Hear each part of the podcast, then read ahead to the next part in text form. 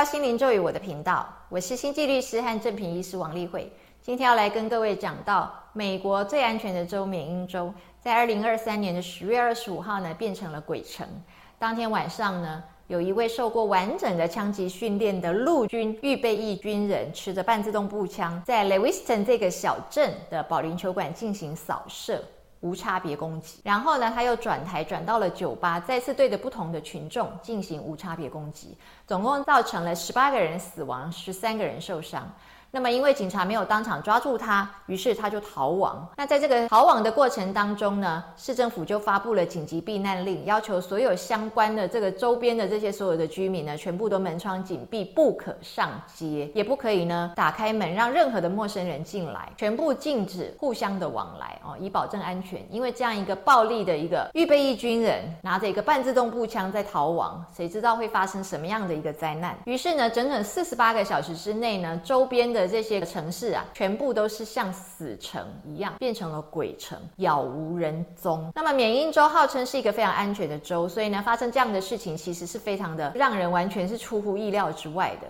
那我们要去考虑一下呢，它发生这样的事情，到底跟这个美国的枪支法有没有关系？特别是呢，去年的二零二二年六月二十三号，美国联邦法院呢通过的永枪上街的这个判决有没有关系？那我们来看一下啊，根据这个 Gun Violence Archive，这是一个美国的非营利组织，我们称之为枪支暴力档案。根据它的统计呢，二零二三年截至十月二十六号为止的话呢，美国已经发生了超过五百六十起的大规模枪击事件。那所谓的大规模枪击事件 （mass shootings），它的定义就是呢，如果凶手不算的话呢，要超过四个人的死亡。那你看这样子已经发生了五百六十起了，这个到底跟美国联邦最高法院永枪上街这样的判决有没有关系？我们先来了解一下这个判决是怎么回事。首先，在美国纽约州有一个州法。我们知道美国两个系统嘛，联邦有联邦法，州有州法。联邦有联邦法院系统，州有州法院系统。那么这个法规呢，是属于州本身自治的法规。纽约州它规定呢，如果你没有特殊的需求啊。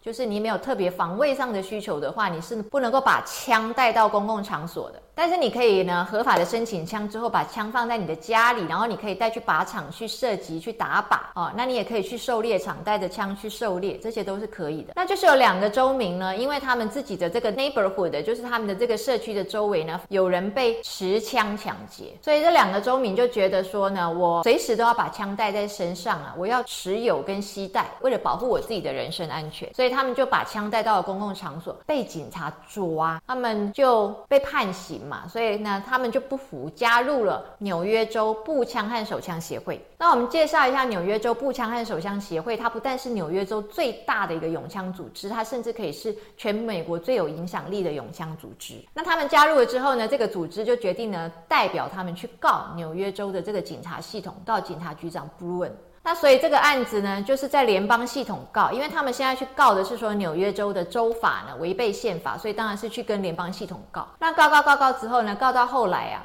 他们就告到了联邦最高法院，也就是说呢，他前面都输了啊。那告到联邦最高法院，我们有解释过呢，联邦最高法院现在的九位大法官，其中有六位是非常保守的，那有三位是在川普的任内提名出来的，都是跟他非常的接近啊，那种调性是跟他非常接近，就是。偏右派，然后呢比较白人至上这样。那这一次的话呢，在去年的六月二十三号，美国联邦最高法院他就公布了他们的判决，他就是支持永枪，也就是说呢，纽约州输了，他这个州法呢必须要改。他说呢，你这个州法就严重的违背了我们的宪法。如果州法违背宪法的话，那就无话可说了，因为宪法是最高标准嘛，你就是不能够任何的法是订立了之后就违背宪法的。那既然现在呢，联邦最高法院的大法官说你违背宪法，那你就一定要修改你的法，也就是说呢，你要松绑。那联邦最高法院大法官呢，六比三通过，他讲的是说，我们的宪法绝对是不能够被取代的。我们永枪的自由啊，跟权利呢，是在我们的宪法第二修正案里面所保障的，它不是二等的权利。所以呢，它跟我们的宪法的第一到第十这十条的修正案呢，完全的一样，它是权利法案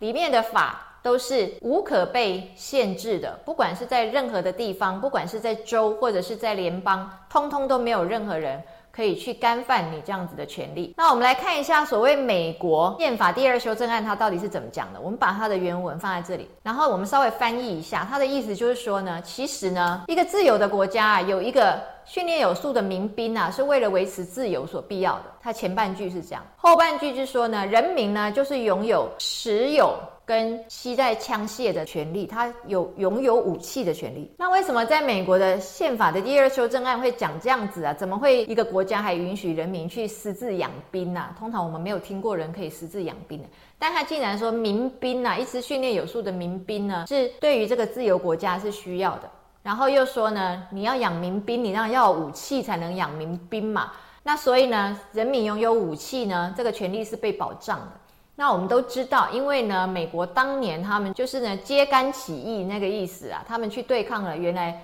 统治他们的英国政府嘛，所以在他们的观念里面，如果这个政府不正确的话，你当然就是有权利拥枪，然后呢形成民兵，然后呢揭竿起义，推翻这个不正确的政府。所以在他们的第二修正案里面就没有认为一个政府你应该要完全的被尊崇，然后一个政府就是天大地大最大的。所以我们可以看到美国人他们对于民主啊跟自由的这个要求呢是高过于这个政府权。政府你必须是适当的政府，假使你不适当的话，我就是可以推翻你。那于是呢，最高联邦法院大法官他们就用这个美国第二修正案这样子讲下来之后呢，纽约州。你为什么要求我要说出一个正当理由才可以拥枪上街呢？宪法里面都没有说要有正当理由啊！你怎么平白无故增加了这个条件？所以你是不合法的哦，你违背了宪法。那他这样子要求之后呢，不只是纽约州的州法要松绑，只要是对于枪支管制比较严格的州，全部都要遵守。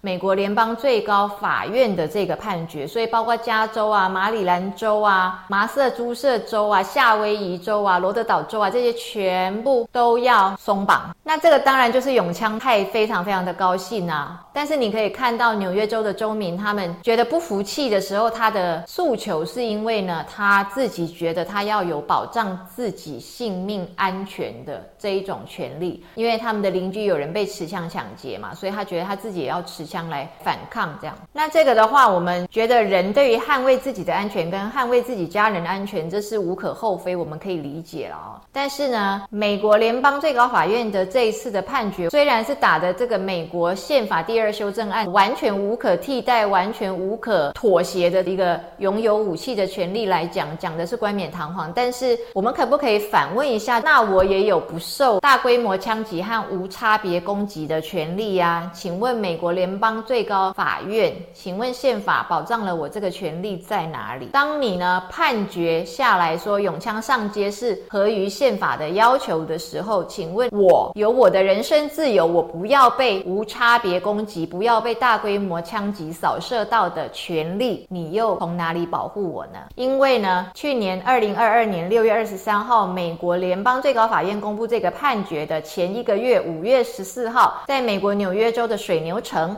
也就是我们要去看尼加拉瓜大瀑布的那个水牛城的超市，刚刚发生过大规模枪击事件，死了十个人。然后后来呢，在五月二十四号，在德州一个小学里面又死了二十一个人了，其中有十九位都是国小的孩子们，无辜的孩子们。那么我们就要请问美国联邦最高法院大法官，这些人他们不受侵犯，可以安全存活。幸免于大规模枪击的权利，你在哪里保护他们呢？然后呢，我们再看到，到了今年二零二三年，德州又出了另外一个事情，一位叫做 Rahimi 的德州人，他持枪上街。并且呢，他是受有家暴限制令的，就是他的女朋友受一个保护令啊，就是这个有家暴倾向的这个 Rahimi，他应该要被限制他拥枪的权利。可是呢，Rahimi 他就不服气，他就去告，告了之后呢，德州属于美国的第五巡回上诉法院，那第五巡回上诉法院就是判 Rahimi 胜诉啊。他虽然受有家暴限制令啊，就是他的女朋友有保护令，他有限制令嘛，他是一个有家暴倾向的人，他不可以去靠近他的那个女朋友。然后呢，它本身也不可以用枪，以免呢造成他女朋友的危险嘛。那他在这样的情况之下，第五巡回上诉法院竟然判 Rahimi 胜诉啊，就是说他拥枪上街是他的权利，不可以因为这样子去判刑，不可以因为这样子去抓他。那这样判下来之后呢，这个拜登总统又头大到不行了哦，因为拜登他们是自由派的嘛，哦，他真的头大到不行，所以拜登总统就把这个事情呢又要求上诉到联邦最高法院。所以呢，虽然知道联邦最高法院的态度呢是这么的拥枪自大哦，但是呢，这一次连这个有。家暴限制令的人都允许他拥枪，这个拜登总统觉得是是可忍孰不可忍，所以呢要求联邦最高法院呢再审 take it，然后加以审理。这样，那预计今年二零二三年的十一月才开始审，所以呢就让我们拭目以待，看目前的这九位美国联邦最高法院大法官到底是要拥枪到什么程度，在群情哗然的一个情况之下，我们看看他们到底要做什么。谢谢各位。